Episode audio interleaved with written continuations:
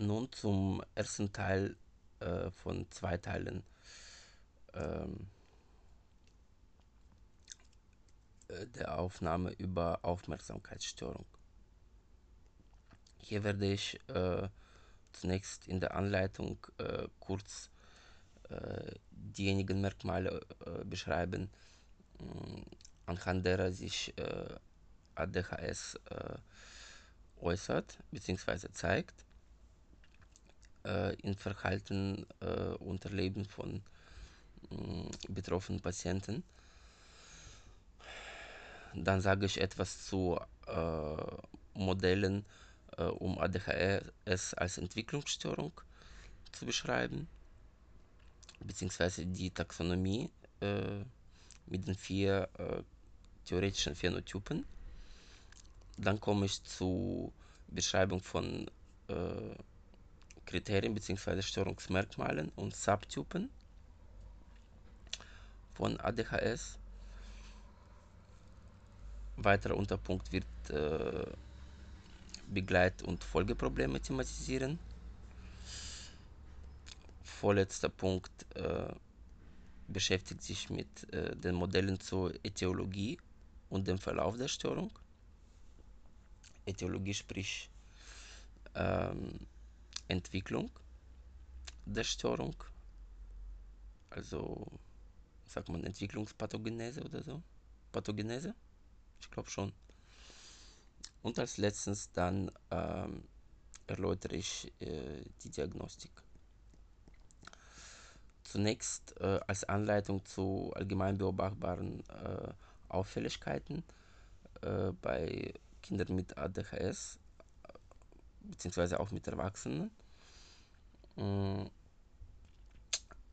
Oder ich sag mal lieber erstmal ein ähm, paar Wörter dazu, dass an sich jetzt in dem Buchkapitel, das ich jetzt bearbeitet habe, nicht äh, getrennt wird nach ADS und ADHS. Aber wenn ich zur Beschreibung der Symptomatik und den Kriterien komme, wird auch ersichtlich sein, äh, woher diese äh, langläufige Unterscheidung herrührt. Äh, nun äh, zu den ähm, Merkmalen, die bei den Betroffenen auffallen. Das sind äh, sechs, und zwar Einschränkungen im Arbeitsgedächtnis, dann Beeinträchtigung der Exekutivfunktionen mit mangelnder Impulskontrolle. Exekutivfunktionen sind übrigens Funktionen, ähm, die äh, zum Steuern von Verhalten unter Berücksichtigung der Umwelt äh, nötig sind. Ich sag mal, ähm, so äh, salopp gesagt, ist das das, was wir brauchen, um zu in Gänsefüßchen funktionieren im Alltag. Auch wenn wir das oft nicht gerne, wenn wir oft irgendwie Sachen machen müssen, was wir nicht gerne tun. Dritter Punkt ist äh, Aversion gegenüber Aufschub von Belohnung. Sprich, äh, es ist schwer, äh, etwas auszuüben, äh, wofür die Belohnung erst äh, viel später eintreffen wird. Vierter Punkt betrifft motorische Überaktivität. Fünfter Punkt ähm, äh, ist Verarbeitung von Reizen äh, hinsichtlich verfügbarer Zeitfenster zur Erledigung von Aufgaben, wobei es eine erhöhte intra- und interindividuelle Variabilität der Reaktionszeiten gibt. Und sechstens, dysfunktionale Regulierung der Anstrengungsbereitschaft im Hinblick auf zielbezogenes Verhalten. Das kann man ja mit Aversion gegenüber Aufschub von Belohnung verknüpfen. Und zwar würde ich sagen, dass diese Aversion eben daher, daher rührt, dass die Anstrengungsbereitschaft nicht so gut reguliert werden kann. Nun zur ADHS als Entwicklungsstörung. Mm, ADHS wird äh, nicht als eine fixe oder statische Störung beschrieben, sondern mm, äh, dem liegen multiple, also vielfältige Entwicklungsprozesse zugrunde. Mm, in Längsstudien konnte gezeigt werden, dass äh, nur ein kleiner Anteil der Kinder mit äh, frühem Erkrankungsbeginn äh, schon im Schulalter Auffälligkeiten zeigt. auch obwohl äh, äh, die Krankheit schon begonnen hatte. Aber Mehrheit der diagnostizierten Fälle mh, betreffen tatsächlich äh, das Schulalter. Ähm, was auch unterschieden wird bzw. Äh, variiert, ist äh, Persistenz äh, bzw. Fluktuation von Symptomen. Äh, das heißt, das ist das, woran man dann wir später zur Unterscheidung von vier äh, theoretischen Phänotypen der Entwicklungstaxonomie kom kommen. Ähm, und zwar ähm, ist es so, dass äh, 20% der Kinder mit ADHS äh, persistierende Symptome zeigen, 20% zeigen eine stabile Verbesserung und 60% mittelmäßige Verbesserung bei der emotionalen, äh, schulischen oder beruflichen und sozialen Anpassung. In einer neun Jahre langen Längsschnittstudie konnte auch gezeigt werden, dass starke Schwankungen in Aufmerksamkeit, Hyperaktivität und Impulsivität äh, im Laufe der Entwicklung vorliegen, was dazu führt, dass äh, Kinder äh, im Verlauf äh, teilweise, teilweise nicht mehr die diagnostischen Kriterien von ADHS erfüllen, aber dennoch weiterhin noch bedeutsame klinische Beeinträchtigungen aufweisen. Nun zu Phänotypen der Entwicklungstaxonomie. Davon gibt es vier. Typ 1 Emergent Oppositionality. Hierbei sind frühe subklinische ADHS-Symptome ein Risikofaktor für Entwicklung oppositioneller Störungen, wobei ein strenger bzw. negativer elterlicher Erziehungsstil moderierend auf die Entwicklung äh, wirkt. Typ 2 ist Late Onset ADHD, also ADHD wohl Englisch für Disorder, im Deutschen Störung. Also Typ 2. Ähm, hierbei sind frühe klinische ADHS-Symptome äh, langfristig klinisch bedeutsam, äh, beziehungsweise wirken sich äh, aus, langfristig klinisch bedeutsam, äh, nämlich entweder durch Einfluss von genetischen Faktoren oder Umweltfaktoren oder aufgrund verändert, äh, veränderten Kontextes. Also zum Beispiel, wenn das Kind in die Schule kommt und sich das ganze Leben verändert für ihn. Typ 3 ist Preschool Limited ADHD, äh, wobei äh, früher bedeutsame klinische Symptome sich äh, durch protektive Faktoren, wie zum Beispiel strukturiertes Elternhaus, äh, strukturierte Schule, klare Regeln und Grenzen, nicht weiter negativ äh, auswirken. Das heißt, es kommt zu einer Unterbrechung der Störungsentwicklung. Und bei Typ 4 Early Onset Chronic ADHD, ADHD, mm, ist quasi die schlimmste, der schlimmste Entwicklungsverlauf hierbei. Mm, äh, bestehen frühe chronische Symptome seit dem Kindergartenalter, gehen mit temperamentbasierten Schwierigkeiten der Emotionsregulation einher äh, was dann seinerseits äh, negatives elterliches Erziehungsverhalten verstärkt und darüber zur weiteren Verschlechterung der Symptomatik führt.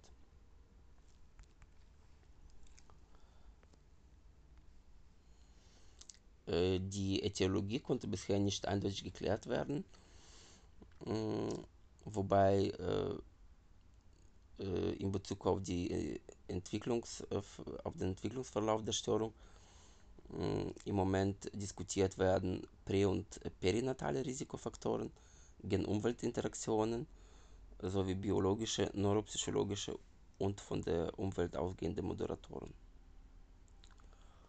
Nun zu äh, konkreteren Störungsmerkmalen und Subtypen der Erkrankung.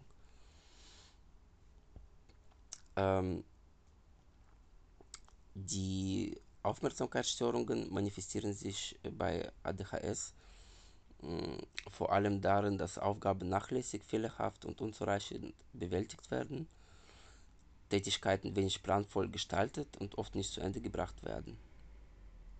Kinder neigen dazu, äh, ohne hinreichende vorausgehende Überlegungen zu handeln und vorschnell verkürzte Problemlösungen zu suchen.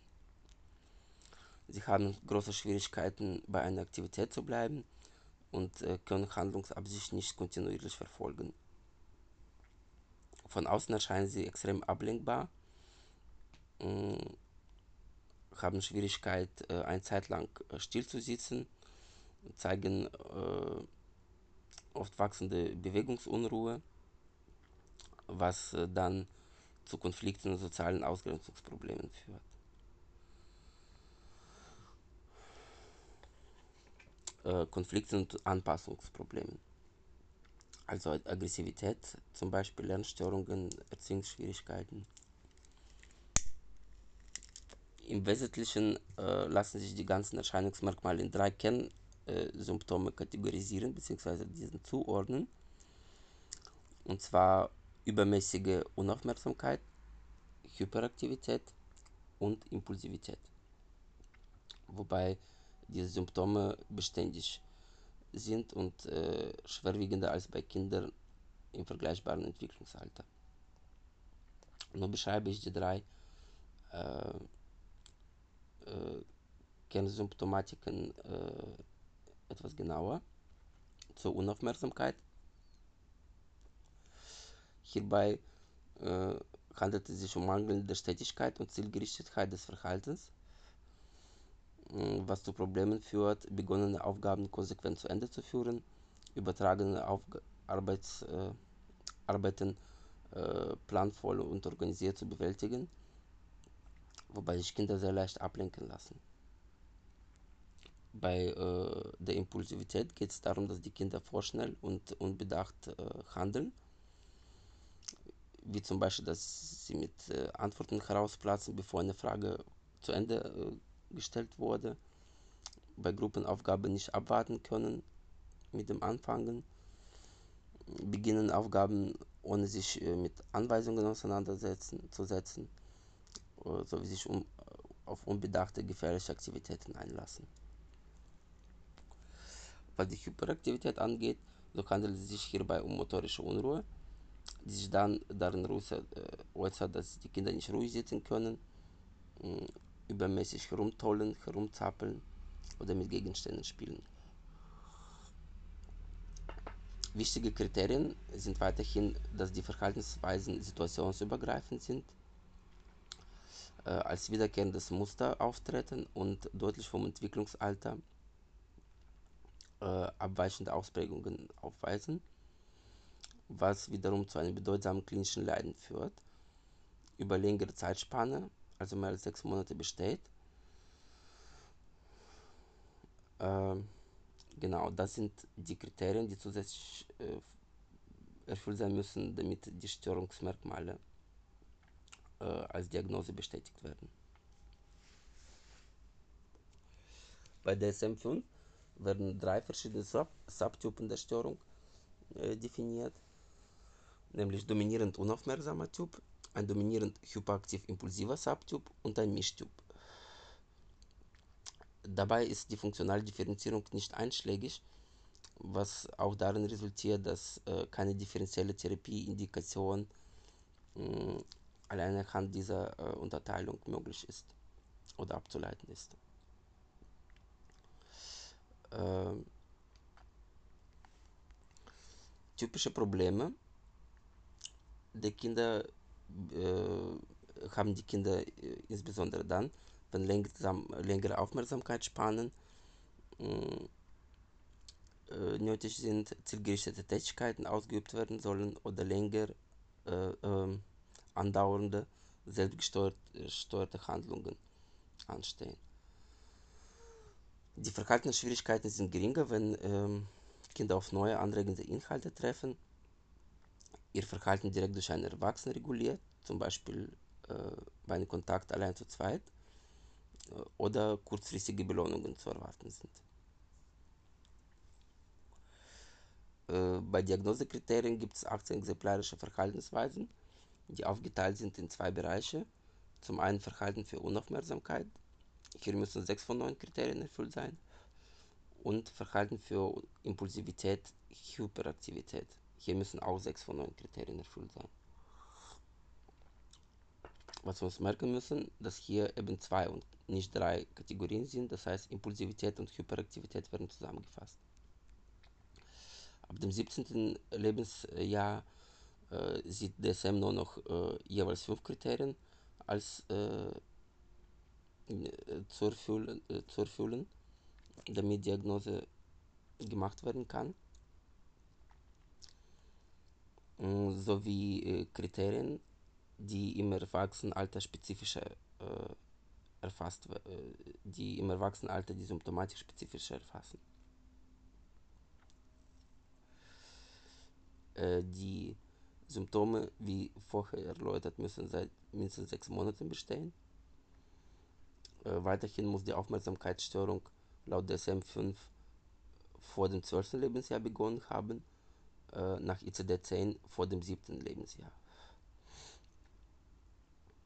Ähm, wichtig bei geistiger Retardierung ist es, also eine Entwicklungsverzögerung, äh, ist wichtig, dass die Diagnose nur dann vergeben werden kann, wenn äh, bezogen auf den Entwicklungsstand des jeweiligen Kindes oder Jugendlichen das abnorme Muster, mh, das mit ADHS verknüpft wird, äh, zu beobachten ist. Äh, Autismus-Spektrumstörungen sind dabei nach DSM-5 kein Ausschlusskriterium. Das heißt, man kann sowohl Autismus-Spektrumstörung als auch ADHS äh, gleichzeitig haben.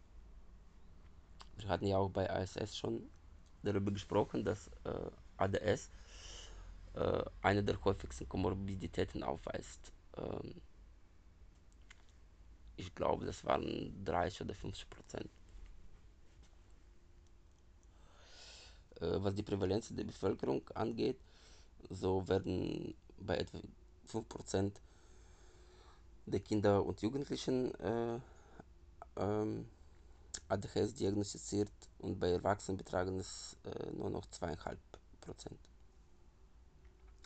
Nun zu Begleit- und Folgeproblemen, die aus äh, den Symptomatiken resultieren. Äh, unmittelbare Bezugspersonen beschreiben äh, Betroffene oft äh, nicht als krank bzw. Äh, Nutzlosigkeit äh, spricht man dann oft von Unzuverlässigkeit, Schlampigkeit, geringer Pflichtbewusst, geringem Pflichtbewusstsein und oft auch äh, peinlich. Also das Verhalten wird oft als unkontrolliert und peinlich angesehen.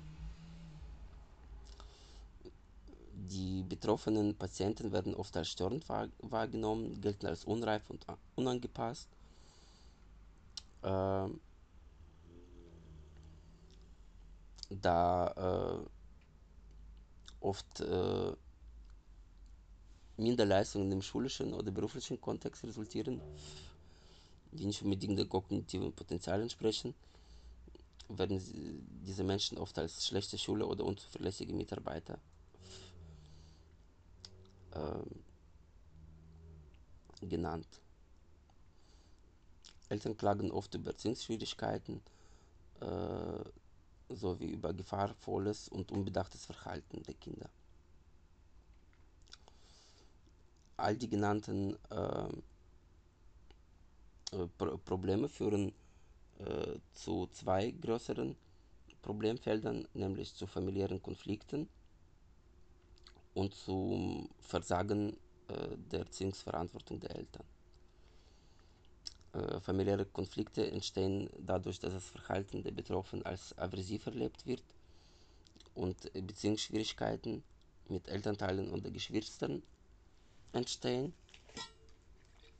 Was die Erziehungsverantwortung der Eltern angeht, so können diese, äh, sie dieser oft nicht genügen, sind überfordert und gleichzeitig äh, spielt hierfür auch eine große Rolle, dass die Kinder von förderlichen Kontakten durch ihr Verhalten oft, äh, also mit Gleichaltrigen oft aus sind. Mm, und gerade hierbei es auf kompensatorische Einflussnahme durch Eltern sehr stark ankommt, da die Kinder eben kaum andere positive Entwicklungsanregungen im Umfeld haben. Gleichaltrige Kinder erleben äh, den Kontakt mit Betroffenen als wenig verstärkend und meiden diese, was als Zurückweisung äh, erlebt wird und dazu führt, dass Betroffene häufig rigoros, durchgängig äh, und langfristig äh, äh, schlecht, häufig, nein, das führt häufig dazu, dass äh, rigoros, durchgängig und langfristig mit schlechteren Entwicklungsverläufen zu rechnen ist. So werden als Beispiele genannt Tabakkonsum, Delinquenz, Angststörungen und generell globale Beeinträchtigungen. Betroffene sind äh, gerade dadurch wiederum äh, so oft sozial isoliert und reagieren darauf mit äh, unkontrollierten expansiven Verhaltensweisen, die die Problematik weiter verstärken. Daraus resultierende Erfahrungen machen Betroffene unsicher, schränken ihr auch so äh, wenig ausgeprägtes Selbstwertgefühl weiter ein, sodass dieses äh, negativ wird, äh, aber häufig durch expansives Verhalten verdeckt wird. Zum Beispiel offensives Verhalten, Aggressivität, großspuriges Auftreten.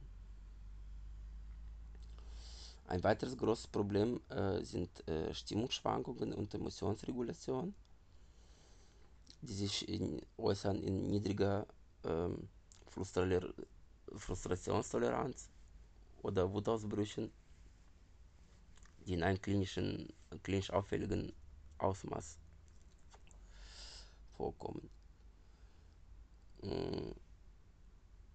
Hierdurch äh, werden wiederum äh, langfristig negative Auswirkungen auf äh, soziale und schulische Entwicklungen ähm, assoziiert. Neben Stimmungsschwankungen äh, äh, liegt leichte emotionale Erregbarkeit vor und äh, Schwierigkeiten der Emo Emotionsregulation, äh, äh, die klinisch relevant sind, sodass die funktionale Beeinträchtigung zu schlechteren psychosozialen Outcomes in 20 Jahres Follow-up äh, führen.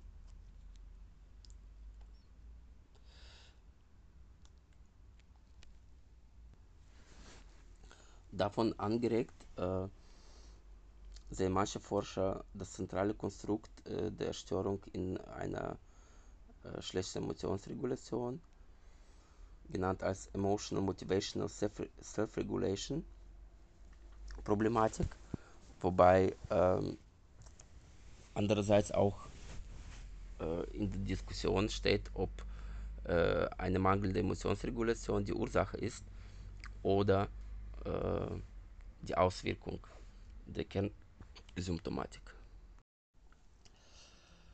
So, dieser Teil beschäftigt sich jetzt äh, mit zwei Unterpunkten zum Thema ADHS und zwar zum einen mit Modellen zur Etiologie und äh, Verlauf der Störung. Etiologie war wie gesagt äh, äh, die Ursache oder Ent Entwicklung einer Störung. Pathogenese, glaube ich, heißt das auch. Äh, und der zweite Teil handelt dann von der Diagnostik bzw. dem diagnostischen Vorgehen und damit verbundenen Problemen. Zunächst zur Etiologie und Verlauf. Mm, hier werde ich äh, zum einen von einem äh, Physio, äh, psychophysiologischen und neurobiologischen Ansatz äh, der, äh, zur Erklärung erzählen, dann zu äh, sozialen Faktoren und Auswirkungen als Grund für Manifestation etwas sagen und dann noch von einem Ansatz äh, der äh, die Störung als Folge von zwei äh, Faktoren erklärt, nämlich von exekutiven Funktionen und äh, von der Motivation. Äh, zunächst für psychophysiologisch und neurologisch basierter Ansatz. Beschreibt das sogenannte Vulnerabilitätsmodell, Diathese-Stressmodell, bei dem eben diese Besonderheiten ähm, im Vordergrund stehen, nämlich mangelnde Aktivierungsregulation und unzureichende äh, Verarbeitung von Signalen sowie äh, von Kompetenz- und Performanzmängeln. Hm, zum Beispiel bei Emotionsregulierung, Gedächtnisprozessen, Belohnungsaufschub und Selbstmotivierung. Ähm, was die Problematik verschärfen, verschärfen und verfestigen kann, ist das negative Interaktionsmuster mit Bezugspersonen sich einstellen, die dann auch eine Tendenz zu einseitig bestrafenden Verhaltensweisen äh, seitens Bezugspersonen führen, aufweisen und andererseits zunehmende Misserfolge äh, und Tendenz zu manifestem Meidungsverhalten äh, nochmal negativ, äh, sich negativ auswirken. Im Kern wird die Störung aber insgesamt als eine Beeinträchtigung der Selbststeuerung dabei gesehen. Bei äh, der Manifestation von Aufmerksamkeitsstörungen äh, geht man davon aus, dass diese multifaktoriell bedingt ist und äh, neurobiologische, soziale und erlebnisbezogene Faktoren eine Rolle spielen. Die Neurobiologie hatte ich soeben erläutert. Nun zu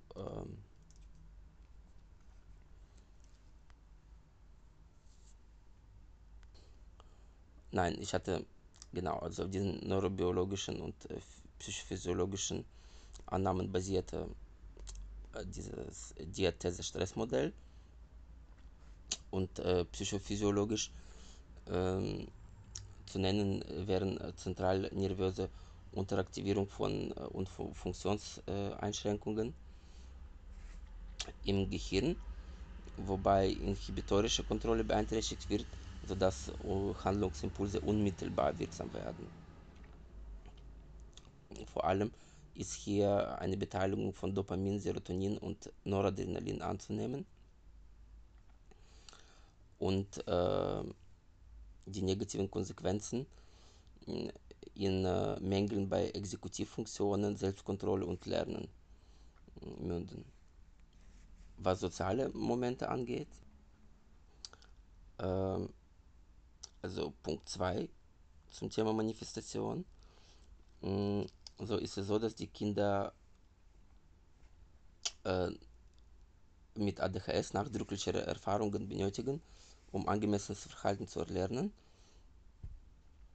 Äh, die Entwicklung und Verfestigung der Störung aber ein Signal dafür ist, dass es dem sozialen Umfeld nicht gelungen ist, äh, den höheren Anforderungen äh, zu entsprechen, um Selbststeuerung, regelhaftes und sozial kontrolliertes Verhalten zu fördern, beziehungsweise für deren anforderungsgerechte Anwendung zu sorgen, diese zu festigen. Was den dritten Punkt anbetrifft, also erlebnisbezogene Faktoren, so äh, führt das Verhalten, äh, das ADHS-spezifische Verhalten dazu, dass die Kinder sehr viele Misserfolge erleben wodurch sie dann Bereiche aktiv meiden, in denen äh, diese geschehen sind, äh, weil sie nicht nur die Misserfolge verarbeiten müssen, sondern zusätzlich dann auch noch negative Rückmeldungen erhalten, die sie auf ihre eigene Person beziehen. Sie werden ja als schwierig äh, äh, oder aufsässig, unleidlich bezeichnet und ähm, auch äh, öfter bei Kontaktwünschen zurückgewiesen. Das mündet in ein negatives und instabiles Selbstbild mh, mit geringer Frustrationstoleranz, äh, gewisser Depressivität, emotionaler Instabilität und aggressivem Verhalten. Nun zu einem zweiten Erklärungsmodell, mh, das äh, neuro neuropsychologischer Art ist, nämlich äh, zum Dual Pathway Modell von Sonuga Barke. Äh, dieses geht davon aus, dass äh, nicht nur Störungen der exekutiven Funktion vorliegen, aber zu Englisch äh, Inhibitory Control, sondern auch Störungen der Motivation. Dabei äh, bewirken exekutive, exek, exekutive Dysfunktionen, mh, äh, negative Beeinflussung der Bereiche Reaktionsinhibition, Vigilanz, Arbeitsgedächtnis und Planen. Inhibition war ja Unterdrückung, also Reaktionsunterdrückung und Vigilanz war quasi eine Art der Aufmerksamkeit, wobei über längeren Zeitpunkt gar keine Reize äh, von der Umwelt gesendet werden und die Aufmerksamkeit aber trotzdem an der Umwelt äh, beibehalten wird in Erwartung dieser Reize. Und dies ist eben neben Reaktionsinhibition, Arbeitsgedächtnis und Planung gestört nach diesem Modell. Die andere Komponente, die motivationale, mh, gründet in einem grundlegenden mh, in einer grundlegenden Störung äh, der Belohnungsmechanismen und zwar in äh, verkürzten Belohnungsverzögerungsgradienten zu Englisch Shorted Delayed Reward Gradient. Das führt wiederum ähm, laut Autor dazu, dass äh, die Kernsymptomatik eben ein Ausdruck auch äh, der Motivation ist, aversiv erlebten Verhaltensverzögerungen, Delay Aversion, zu entgehen. Äh, Korrektur, ähm, es geht um die Motivation, aversiv erlebten Verzögerungen zu entgehen. Das heißt, äh, dass die Verzögerung von Belohnung, äh, von Belohnung als unangenehm empfunden wird, äh, was zu einer Präferenz für schnelle, baldige kleine Belohnungen führt. Das würde laut, laut Autor auch die hyperkinetischen Verhaltensweisen erklären, welche dadurch zustande kommen, dass das aversive Gefühl bei Verstreichen einer längeren und langweiligen Zeitperiode irgendwie reduziert werden möchte.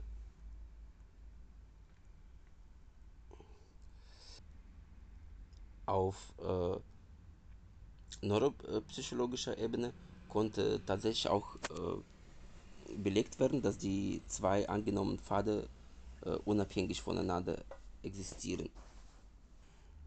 Was auch ein äh, Hinweis äh, dafür ist, äh, dass neuropsychologische Maße bei der Diagnostik von ADHS Verwendung finden sollte. Aktuell äh, gibt es eine Entwicklung, bei der äh, vorgeschlagen wird, äh, das Dual Pathway Model, Model durch einen dritten Pfad zu ergänzen, nämlich Steuerung zu Englisch Timing, Temporal Processing. Dies ist äh, dem, äh, der Tatsache geschuldet, dass äh, hohe Komorbiditäten mit Entwickler, motorischen Entwicklungsstörungen, motorischen Entwicklungsverzögerungen von, vorliegen, und zwar im Bereich von 30 bis 50 Prozent. Und gleichzeitig auch äh, gezeigt werden konnte in Studien, dass motorische Defizite unabhängig von den anderen beiden Faktoren bestehen.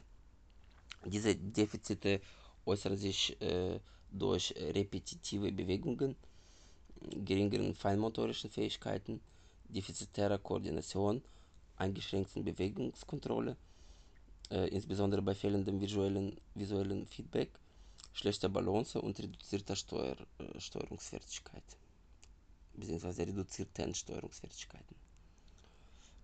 Nun äh, eine schematische Darstellung äh, des äh, Modells bzw. der Konsequenzen.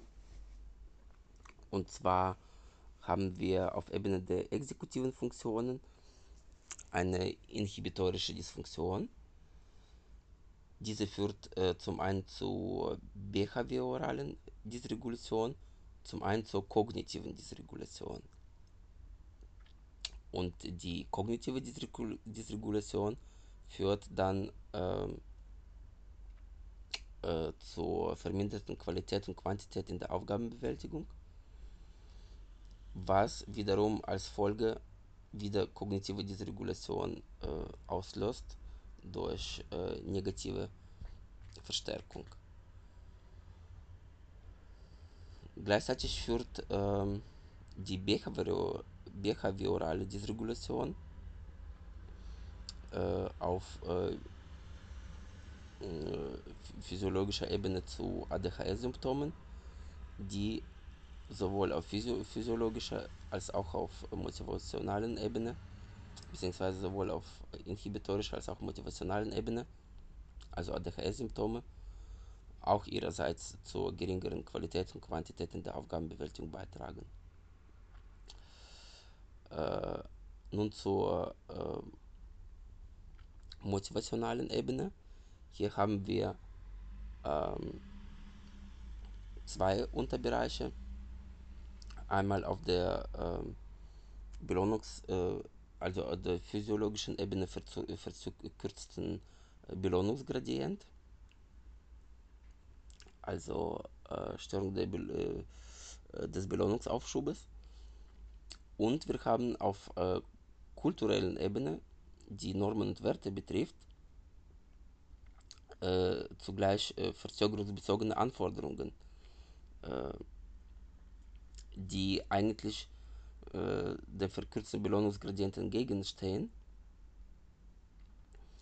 Das führt zur, auf motivationalen Ebene zu, äh, zur erworbenen generalisierten Verzögerungsaversion, also äh, Vermeidungsverhalten und äh, wiederum das zu den beobachtbaren ADHS-Symptomen, die, wie vorher schon äh, erläutert, in einer schlechteren Aufgabenbewältigung sich niederspiegeln.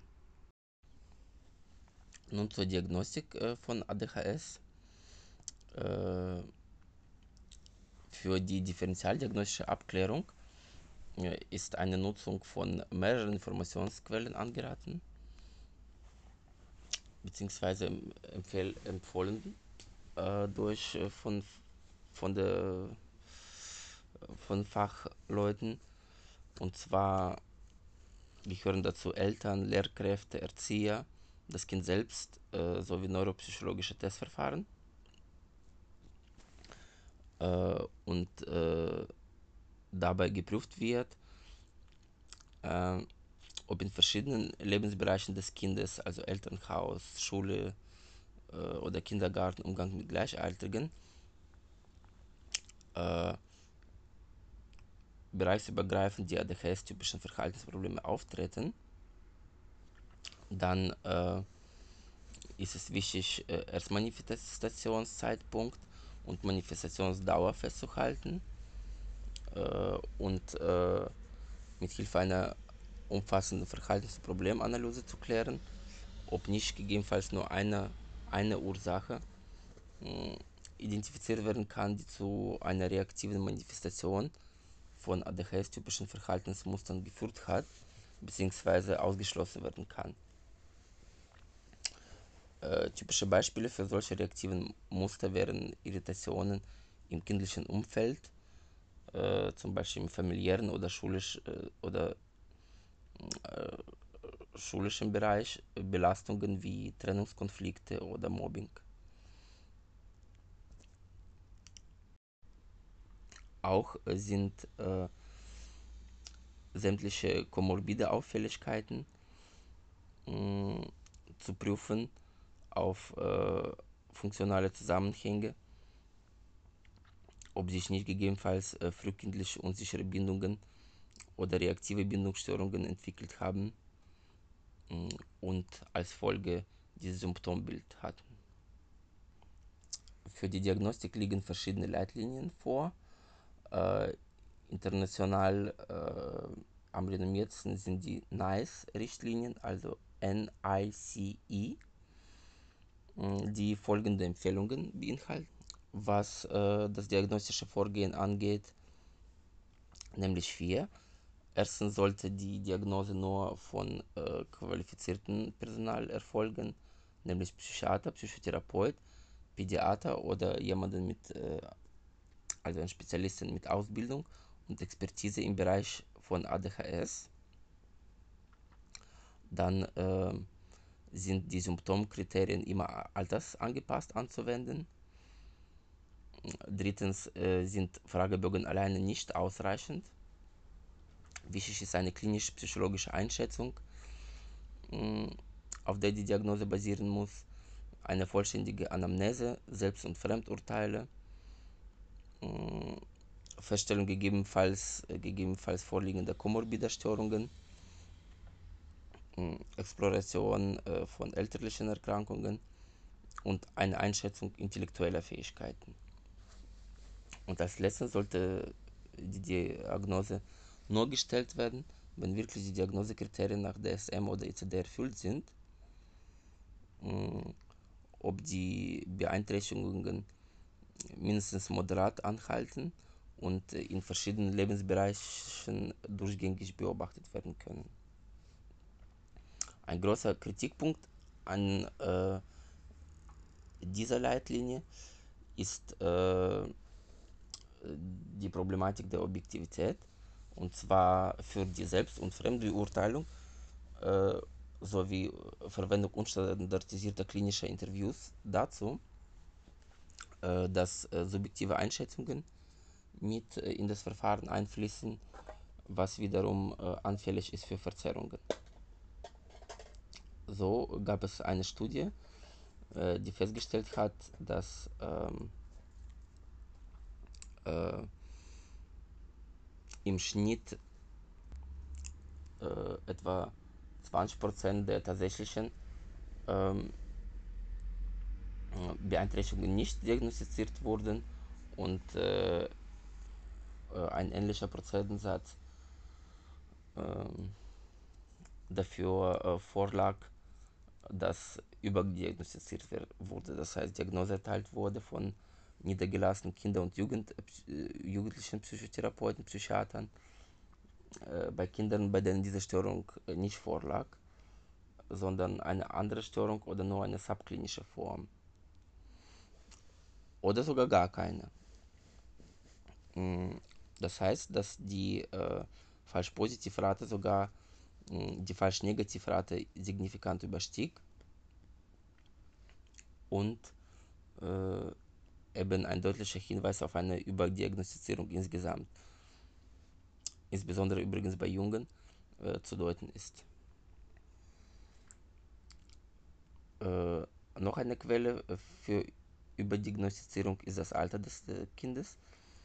Äh, und zwar sollte das diagnostische Verfahren unbedingt äh, Entwicklungsmeilensteine äh, und mögliche Auf Verhaltensauffälligkeiten erfassen, um diese altersgerecht vor dem Hintergrund der allgemeinen Entwicklung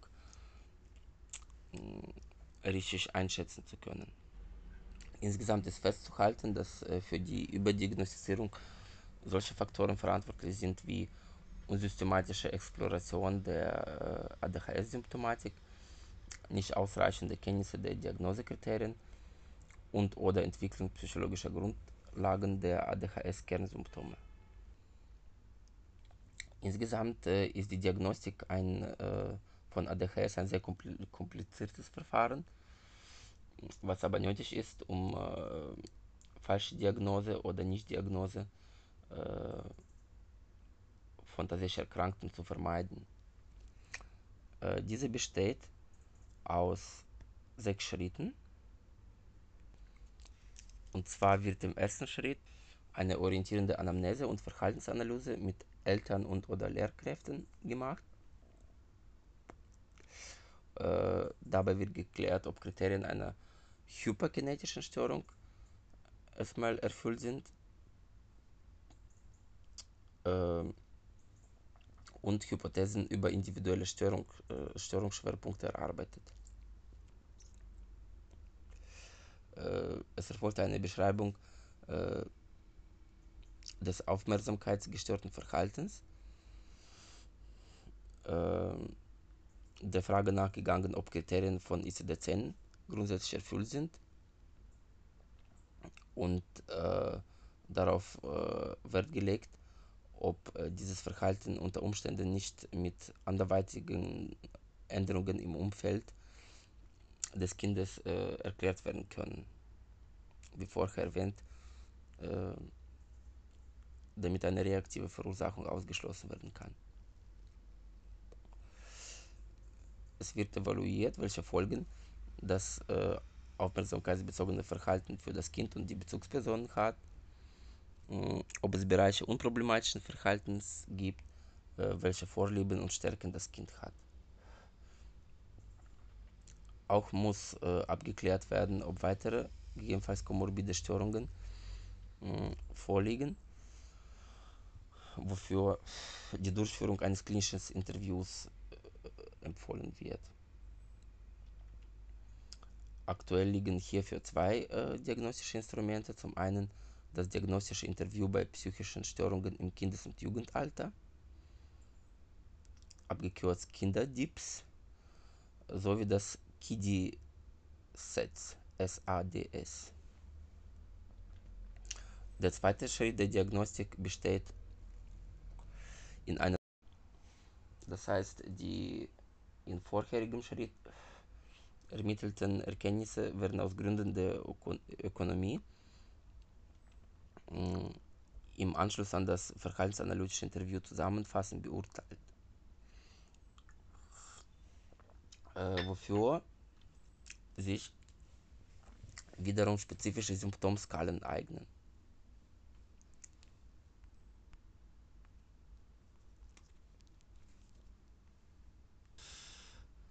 Was äh, wiederum äh, direkt nach DSM-5 oder ICD-10 erfolgen kann. Hier sind wir äh, aber immer noch im äh, Bereich hyperkinetischer Störung, also nur einen Teilbereich der möglichen äh, äh, Einschränkungen, die zu insgesamt zur Gesamtdiagnose gehören.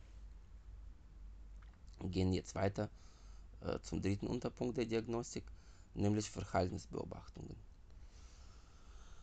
Ähm, diese sollen Berichte von Eltern und Lehrkräften ergänzen und das Ausmaß der Funktions- und Handlungsbeeinträchtigung quasi vor Ort erheben. Was äh, zum Beispiel äh, im Unterricht oder in familiären Standardsituationen wie bei Hausaufgaben machen oder beim Essen der Familie erfolgen kann.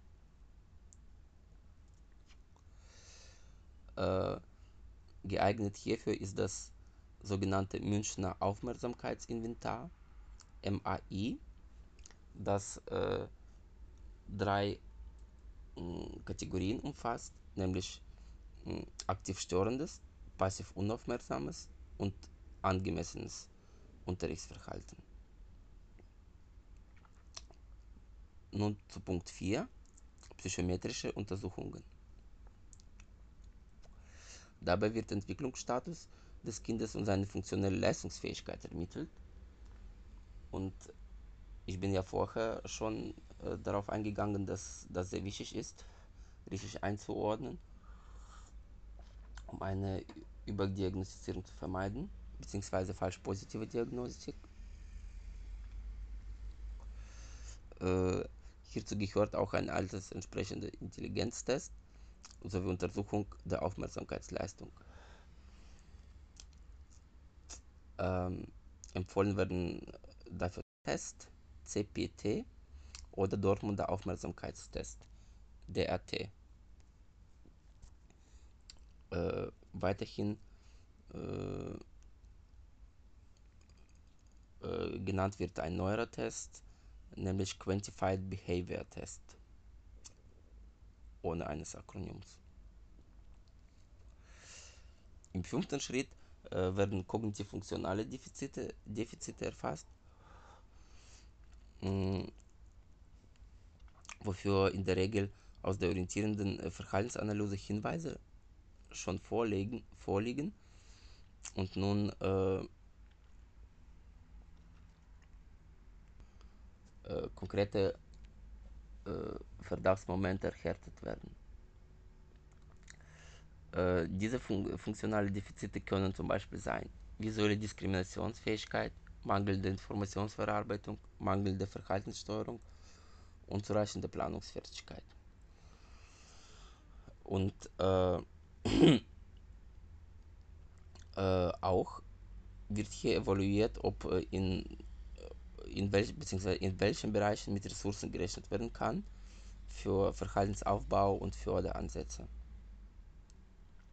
Nachgegangen wird diesen Hin Hinweisen anhand von Arbeitsproben und neuropsychologischen Testverfahren.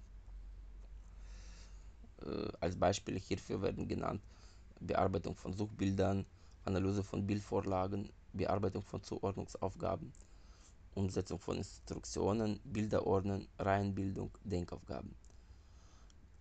Nun, als letztes werden Wissens- und Kenntnisdefizite erfasst. Äh, wobei auch äh, schulische Wissens- und Kenntnisdefizite geklärt werden. Ähm, und teils im Gespräch mit der zuständigen Lehrkraft erörtert, teils ähm, psychometrisch, teils psychometrisch mit orientierenden Schulleistungstests untersucht werden. Fürs Letztere wird zum Beispiel das äh, allgemeine Schulleistungstest für dritte Klassen genannt, AST3. Die große Problematik bei der hm, Diagnose von ADHS äh, wird nun zusammenfassend in äh, sechs äh, Punkten erörtert. Und zwar ist äh, das erste Problem, dass äh, nicht wirklich Variablen bzw. Äh, kognitiv, psychophysiologisch oder neurologisch, neurologische Marker vorliegen für eine hinreichend spezifische und sensitive Diagnose. Äh, zweites Problem ist, dass äh, die Kriterien von DSM-5 äh, und ICD-10 mehrere ganz unterschiedliche Symptome äh, beinhalten, die kognitive, motorische und emotional-motivationale Ebene betreffen, betreffen äh, was wiederum zu Überschneidungen mit anderen Symptomen führt zwangsläufig führt natürlich, äh, kann das sowohl zu einer Überdiagnostizierung, also einer falsch positiven Diagnose, als auch falsch negativen Diagnose führen. Mhm. Drittes Problemfeld, Problemfeld äh, betrifft die Tatsache, dass die, die Symptomatik in Auftrittshäufigkeit und Intensität mh, sehr stark in, äh, in Abhängigkeit von Randbedingungen der Untersuchungssituation bzw. Anforderungen an das Kind variiert. Das heißt, äh, dass die Symptome nicht immer zum Vorschein treten sehr stark situationsabhängig sind. Mm, erläutert wird diese Problematik im äh, vierten Punkt, nämlich dass ähm, äh, die Situation auch so sein kann, dass äh, die Aufgaben für Kind spannend sind, wenn äh, hier zum Beispiel interessante Abwechslung äh, dabei ist oder wenn sich de, der Diagnostiker dem Kind verstärkt wirkt, äh, widmet bzw. widmen kann und dadurch die, die, sich die Symptomatik teilweise auch äh, gar nicht erst zum Vorschein kommen äh, lässt. Äh, fünfter Punkt betrifft die Gewöhnung von Bezugseltern an die Symptomatik des problematischen Kindes. Das heißt, äh, dass diese mit der Zeit Strategien entwickeln, um äh, mit den nur gering ausgeprägte Probleme in relevanten Bereichen angeben und äh, von keiner klinisch relevanten Problembelastung berichten. Äh, das erhöht das äh, Risiko für eine falsch negative Prognose.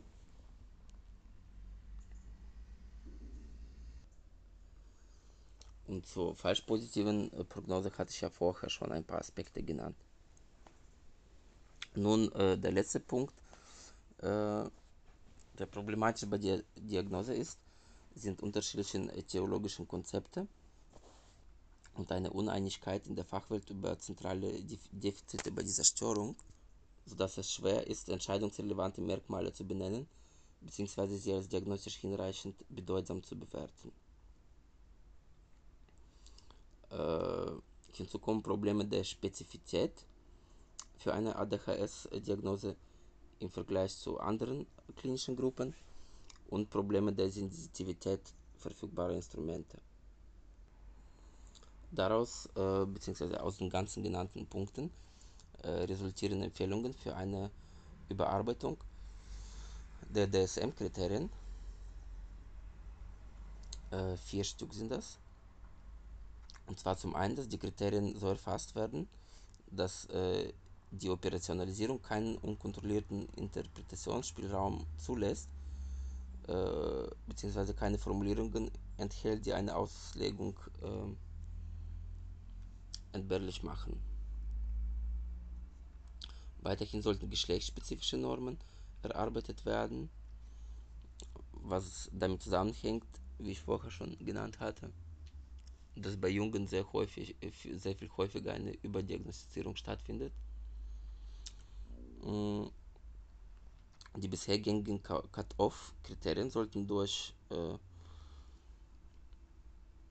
Normen ersetzt werden, die anhand der Populationswerte erarbeitet wurden, ähm, geschlechtsspezifische Normen, aber auch Altersnormen.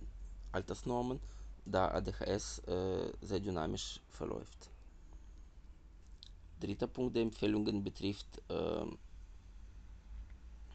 äh, die Kriterien, beziehungsweise wie sie zusammengefasst werden, und zwar da Beurteilungen aus verschiedenen Lebensbereichen oft wenig übereinstimmen, sollten die Kriterien additiv verfasst werden. Äh, auch sollte eine Überprüfung der Altersbindung und der Mindestdauer für das Vorliegen der Symptome erfolgen. Nun zum therapeutischen Vorgehen bei ADHS.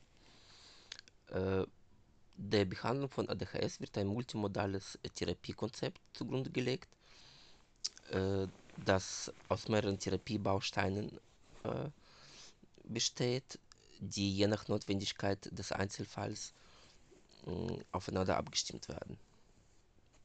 Auf äh, verhaltenstherapeutischer Ebene wird ein kognitiv-behavioraler Zugang äh, ver verwendet. Dann äh, gibt es ein äh, Neurofeedback-Training als Technik der, Technik der Verhaltenstherapie das äh, einen äh, neurobiologischen Zugang anbietet. Weiterhin sind äh, psychoedukative Maßnahmen, Elterntrainings äh, und Kooperation mit Schule und Lehrkräften empfehlenswert. Das äh, Kogni kognitiv-behaviorale Therapiekonzept äh, ist ein Konzept, das ähm,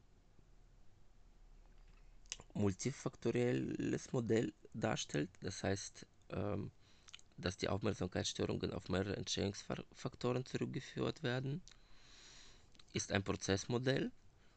Das heißt, die Störungen äh, werden als Folge einer komplexen Entwicklung angesehen. Ähm, erklärt äh, die Entstehung äh, auf verschiedenen Ebenen, ist also ein hierarchisches Modell äh, und vereinigten sich äh, neurobiologische, psychophysiologische, neuropsychologische und verhaltensbezogene Befunde, die miteinander in Beziehung gebracht werden. Das heißt, es ist auch ein interaktives Modell. Durch eine modifikationsorientierte Diagnostik äh, ermöglicht das Modell dem äh, äh, Diagnostiker eine begründete Therapiezuweisung vorzunehmen, wobei äh, Störungsschwerpunkte ausgemacht werden müssen, beziehungsweise festgestellt, die dann auch äh, die Schwerpunkte der Therapie bestimmen.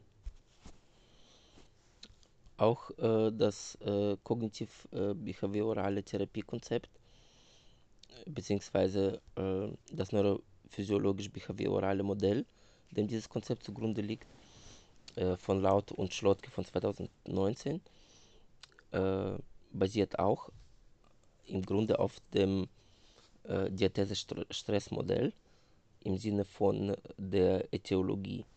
Das heißt, ähm, dass äh, sowohl äh, soziale als auch neurobiologische bzw. psychophysiologische Faktoren nicht als kausal, äh, sondern als Merkmal oder Marker ähm, gesehen werden, die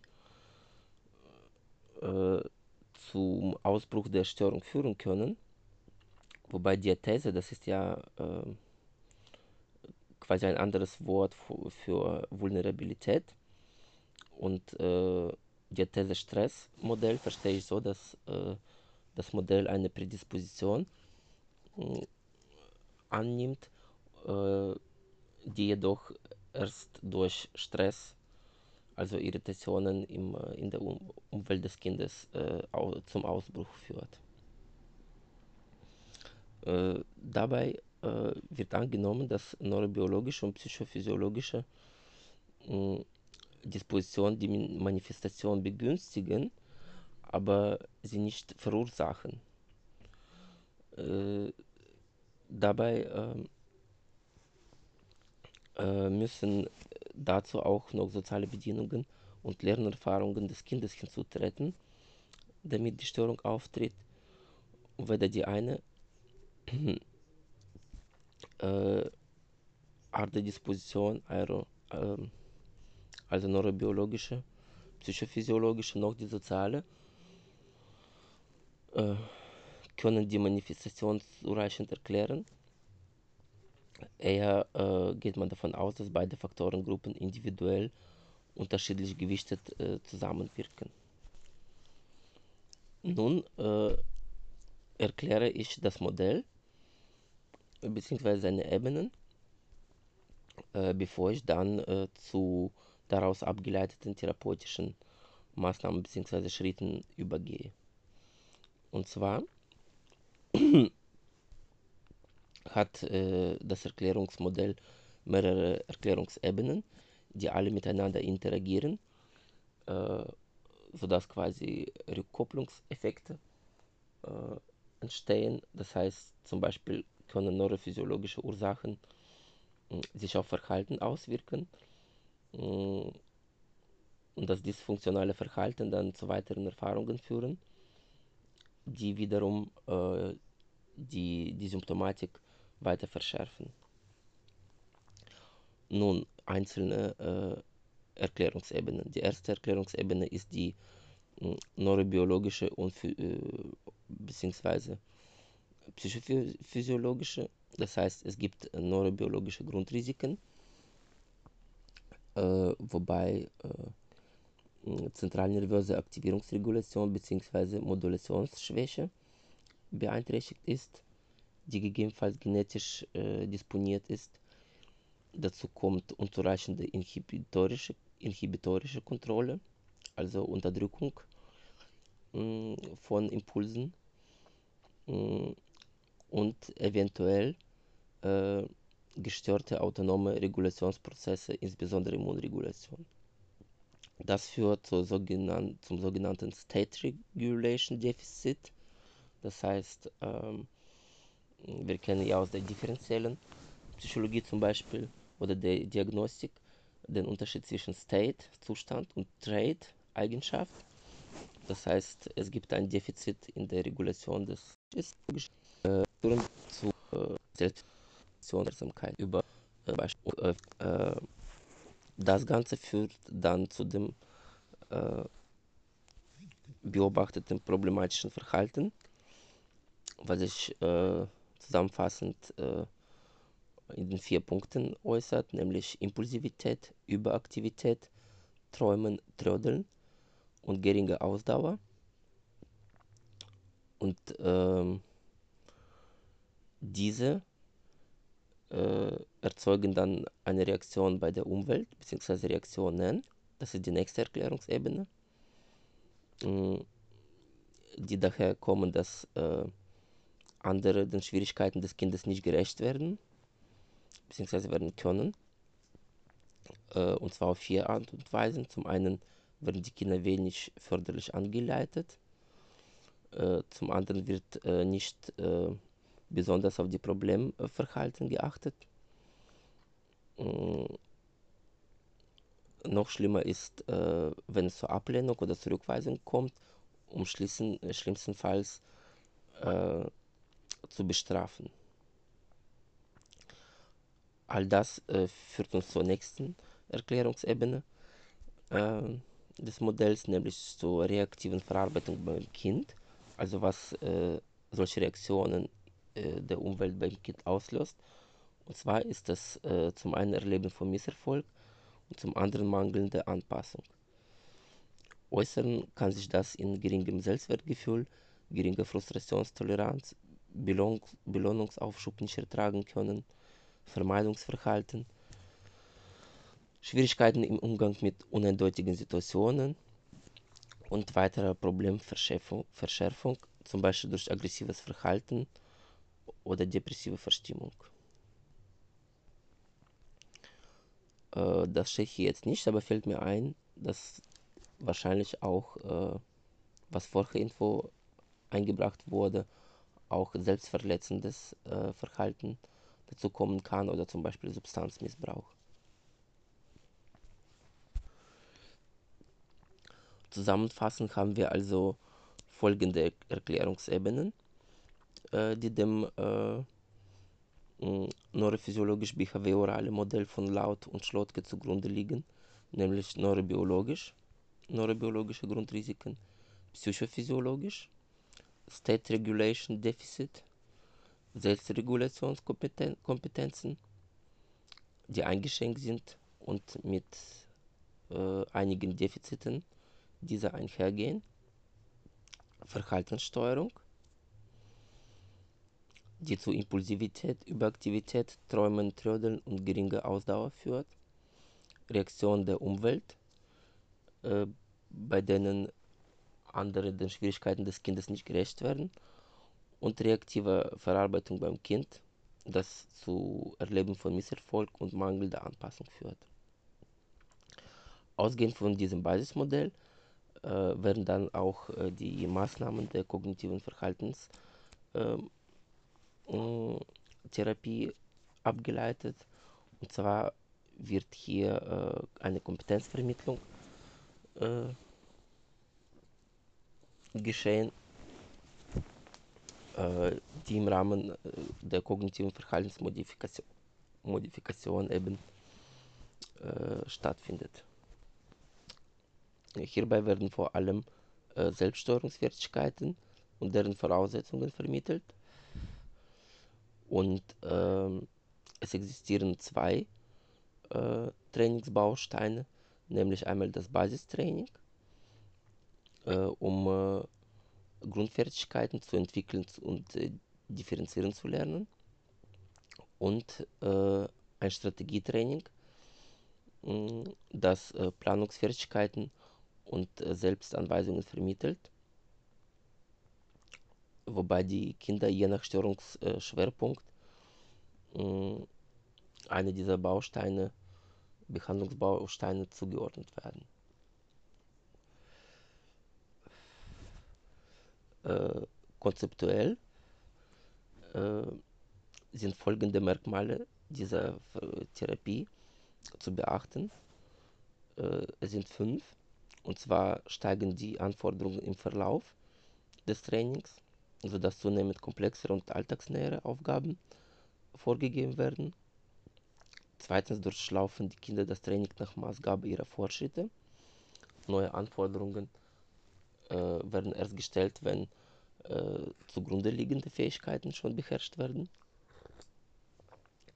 Drittens wird ein Tokensystem eingeführt, um das äh, Verhalten der Kinder unter soziale Kontrolle zu bekommen. Das heißt ein Belo Belohnungssystem. So verstehe ich das. Ähm, Schritt Nummer 5, sehr wichtig, ist, äh, dass äh, die gelernten Fertigkeiten systematisch auf das Alltagsverhalten der Kinder übertragen werden. Und fünftens werden äh, Eltern und Lehrkräfte in das Training einbezogen. Wichtig zu beachten für äh, die Erarbeitung äh, des äh, Therapiekonzeptes, damit es individuell adäquat äh, konzipiert und durchgeführt werden kann, sind äh, in ihrer Zusammenwirkung die psychophysiologischen Grundlagen, Faktoren der Verhaltensregulation und Organisation sowie die soziale Umwelt, und zwar individuell.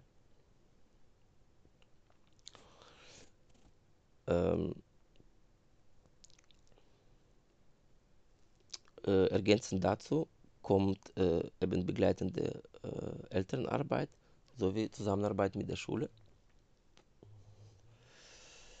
Und äh, als Therapieziele können folgende formuliert werden.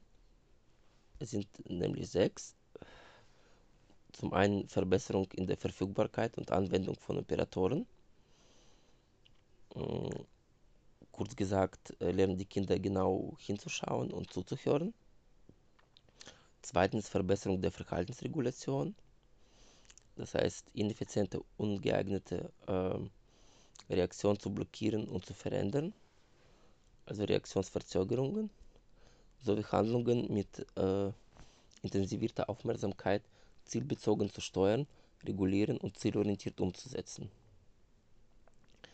Drittes Ziel äh, könnte die Verbesserung handlungsorganisatorischer Möglichkeiten sein, und zwar im Bereich von Strategieerwerb, Benutzung metakognitiver Prozesse, mit der Kompetenz systematisch vorzugehen.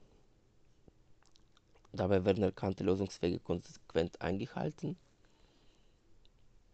beziehungsweise das Kind lernt äh, diese konsequent, äh, das Kind lernt diese zu beachten.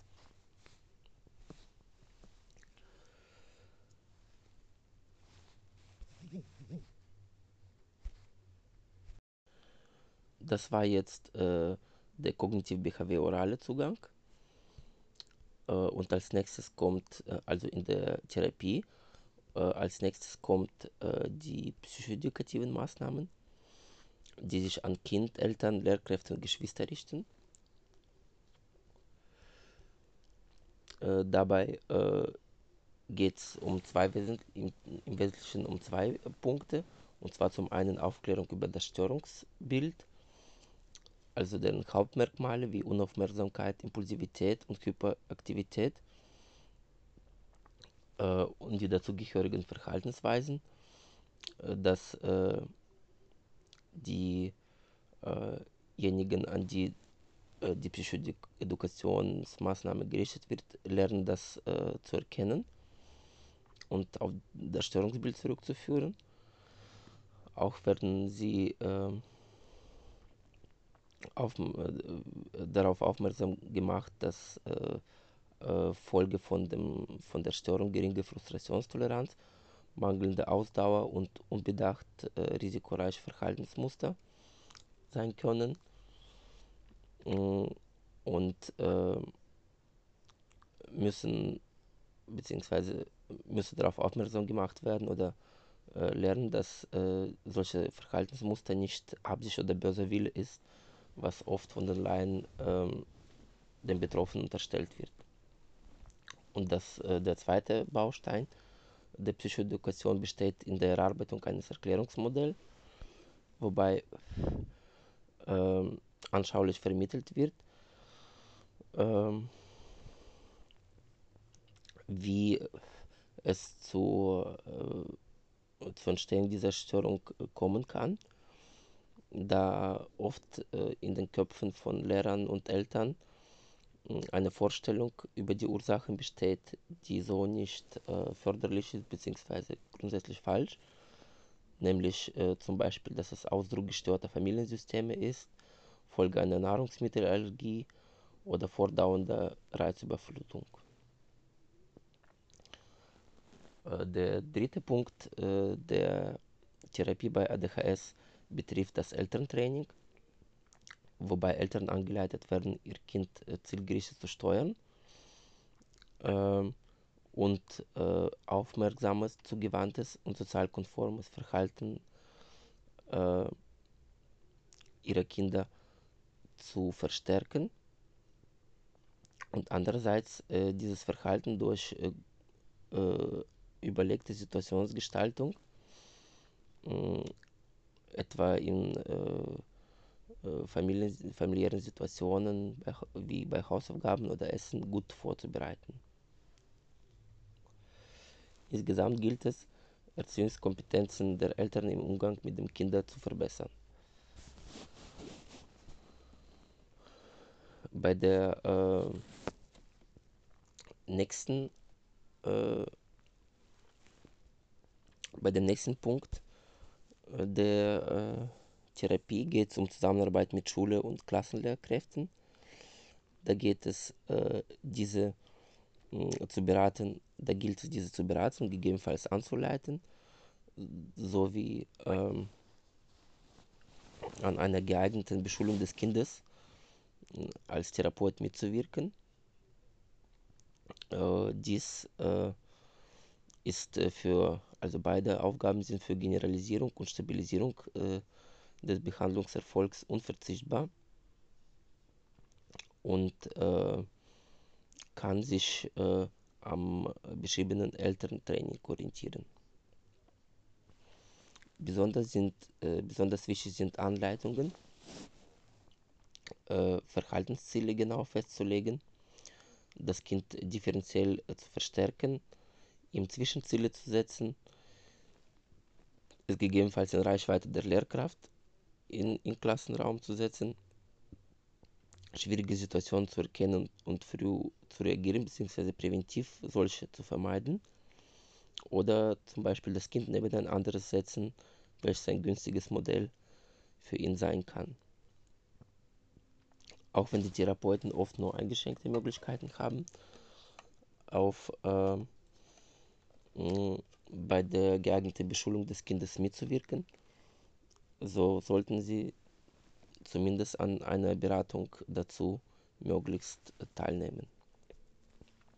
Dabei zu beachten, dass geeignete Beschulung nicht im Besuch einer Sonderschule besteht, sondern in der Regelschule, an der äh, Lernschwierigkeiten auf, aktiv aufgegriffen werden können, zum Beispiel durch Förderunterricht und grundsätzlich äh, Bereitschaft besteht, äh, auf seine spezifischen Schwierigkeiten einzugehen.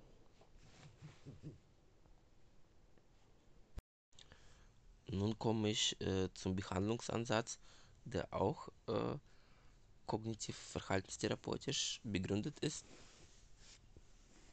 Äh,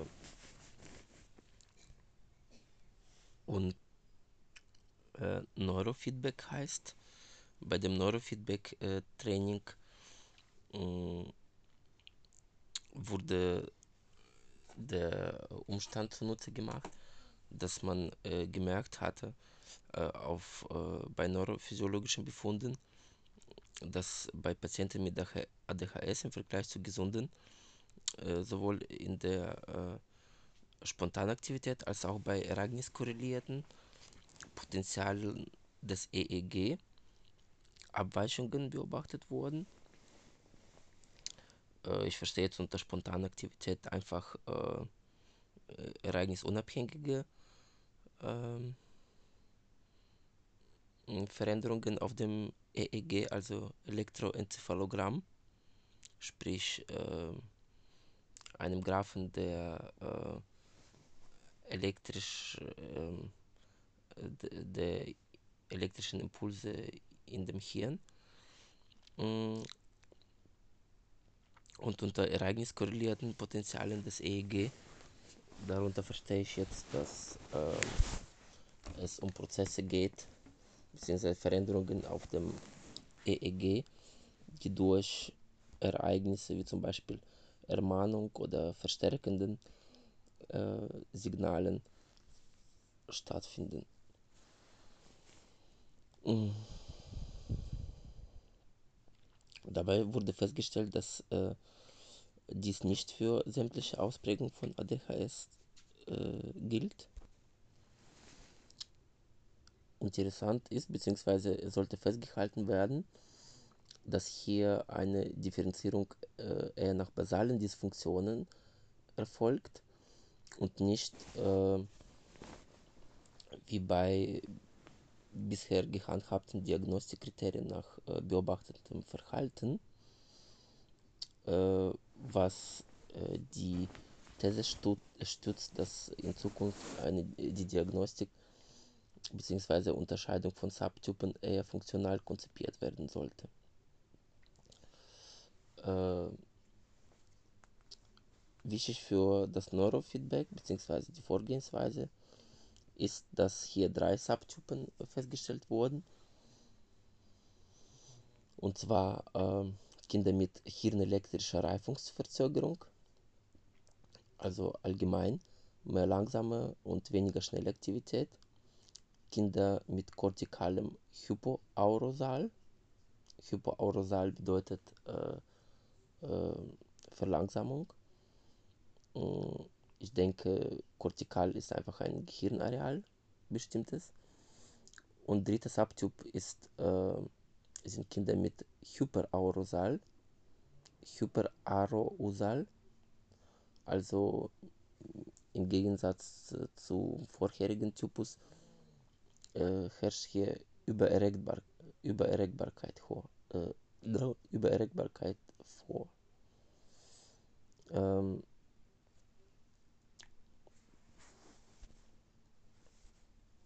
Weitere Forschungsergebnisse äh, haben äh, sogar insgesamt fünf Subtypen festgestellt. Kinder, die nach äh, Diagnosekriterien von DSM-4 äh, als Mischtyp oder unaufmerksam eingestuft wurden, äh, würden dann den ersten beiden Subtypen äh, zugeordnet, also hirnelektrische Reifungsverzögerung und kortikale Hypoarousal. Und solche, die nur als rein hyperaktiven äh, Typus diagnostiziert wurden, äh, die haben den, äh, die sind dem Hyperarousal zuzuordnen.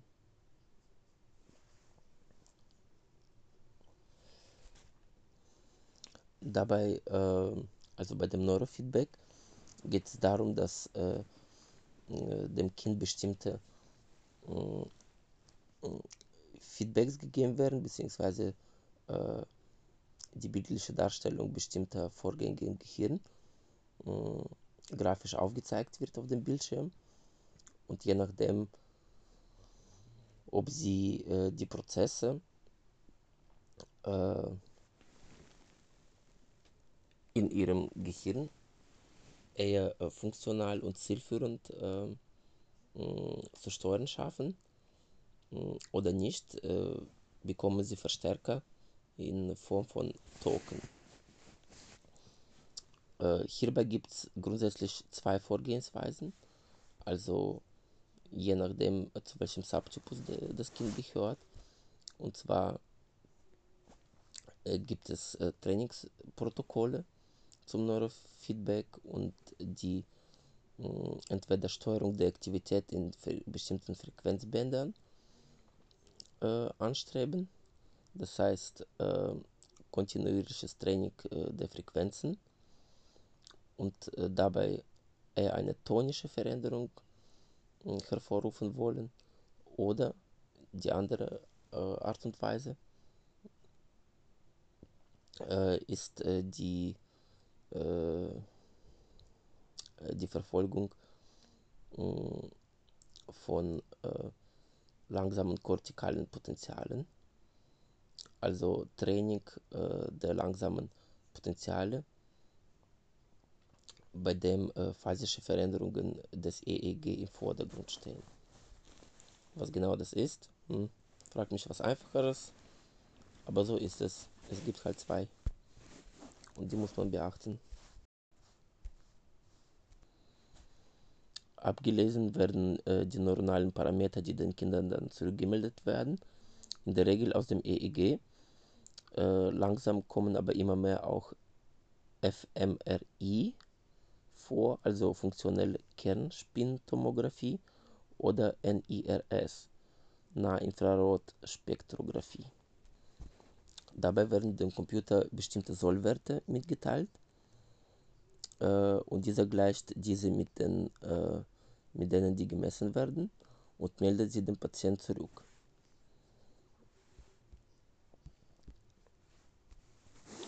Wobei dies, äh, also die Rückmeldung, akustisch oder visuell erfolgen kann. Äh, dies geschieht im Rahmen von Aufgabenbearbeitung, Aufgabenbearbeitung welche zum Beispiel darin bestehen kann, auf dem Bildschirm erkennbare Objekte in eine vorgegebene Richtung zu bewegen. Also zum Beispiel nach oben ist aktivieren, nach unten hemmen.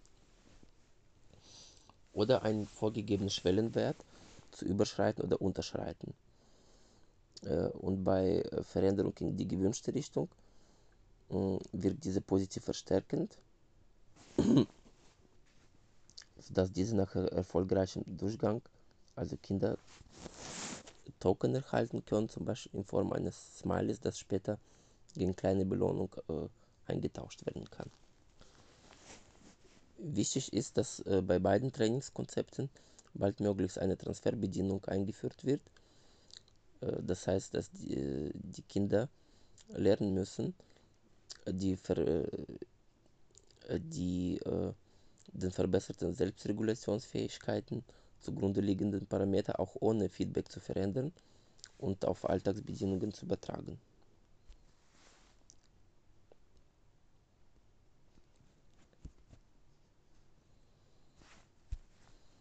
Das Training äh, umfasst etwa 30 Sitzungen äh, und findet üblicherweise in Blocken statt.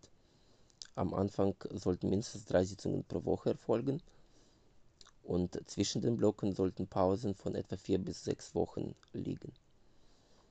Äh, die Übertragung in den Alltag äh, erfolgt äh, dadurch, dass bei einer Reihe von Durchgängen mh, irgendwann kein kontinuierliches Feedback gegeben wird, sondern nur die Aufgabe gezeigt und erst nach dem kompletten Durchgang Information äh, Informierung darüber erfolgt, ob der Patient erfolgreich war. Mm, für die Pau Trainingspausen werden äh, zusammen mit dem Therapeuten Situationen ausgewählt, in denen im Alltag eine Aktivierung der äh, interessierenden Par Parameter geübt werden, geübt werden soll. Nun komme ich zur Therapie komorbider Merkmale. Äh, welche meistens äh, Störungen des Sozialverhaltens äh, sind, Depressivität und Ängstlichkeit, aber auch ähm, bestimmte beziehungsweise auch im Vordergrund dieser Therapie steht Vermittlung angemessener sozialer Verhaltensweisen und Förderung von Beziehungen zu Gleichaltrigen. Insgesamt äh, sollten diese Störungsbereiche äh, in die ganze Therapie möglichst von Anfang an integriert werden bzw. konstruktiv einbezogen.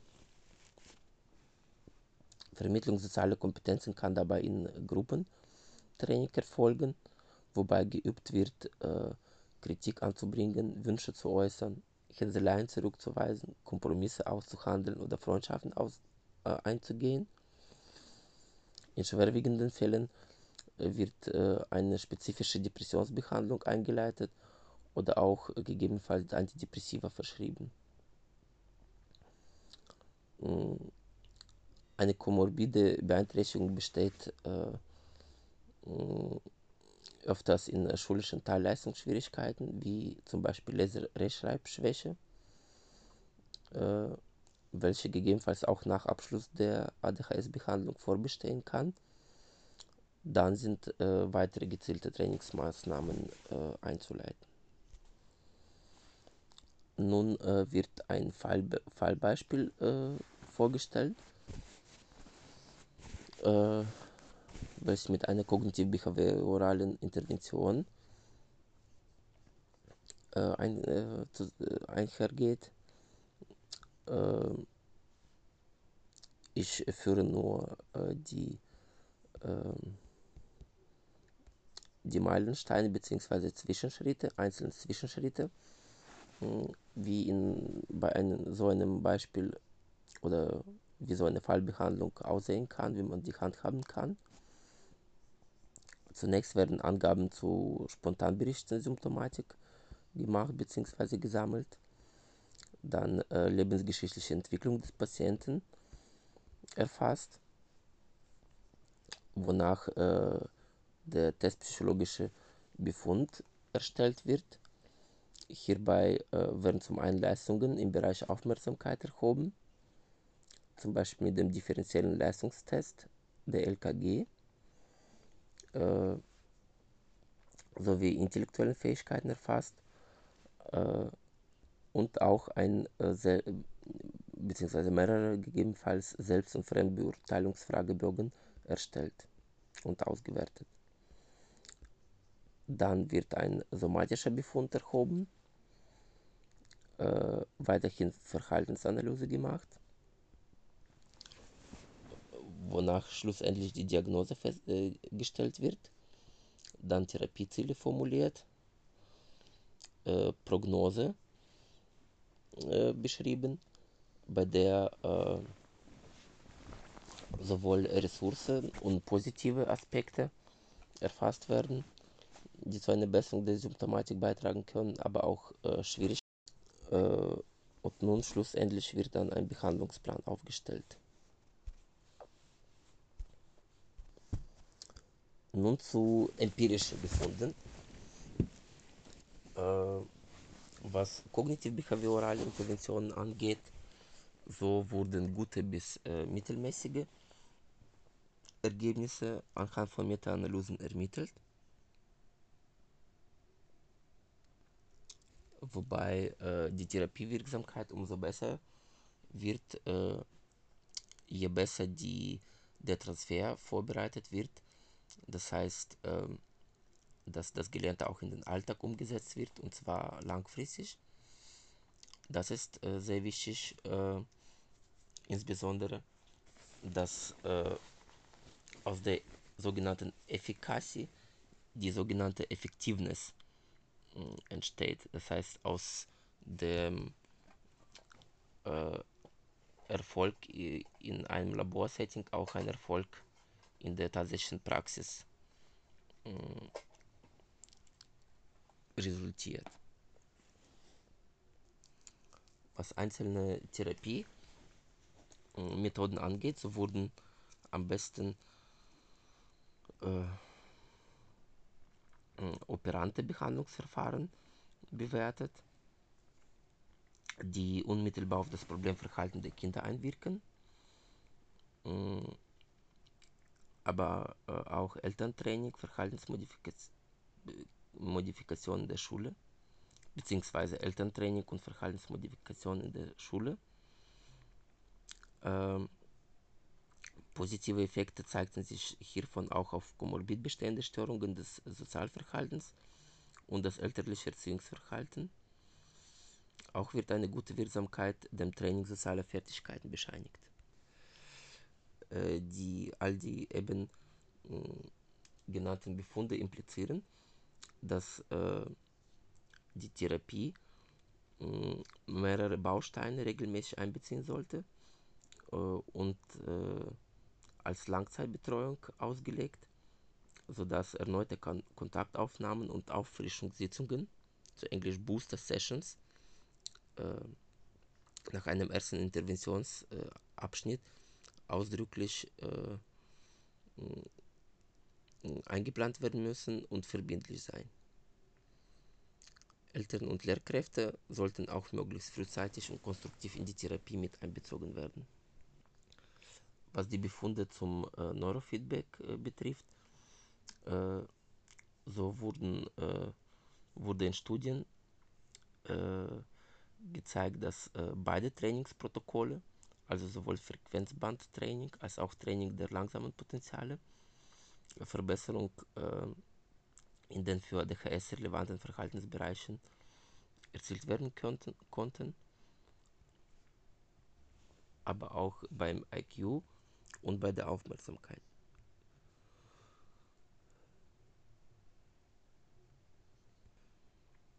Äh, nach einer Meta-Analyse aus 2009 sind die Effekte äh, für Unaufmerksamkeit und Hyperaktivität gemessen Ratingskalen und Impulsivität in te gemessen Testergebnissen äh, sogar äh, kognitiv-verhaltenstherapeutischen Verfahren überlegt, überlegen waren und mit Effekten medikamentöser Behandlung vergleichbar.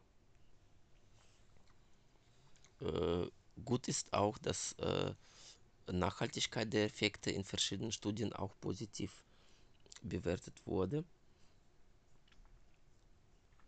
Nach sechs Monaten sind die Effekte stabil und äh, verbessern sich äh, teilweise noch weiter.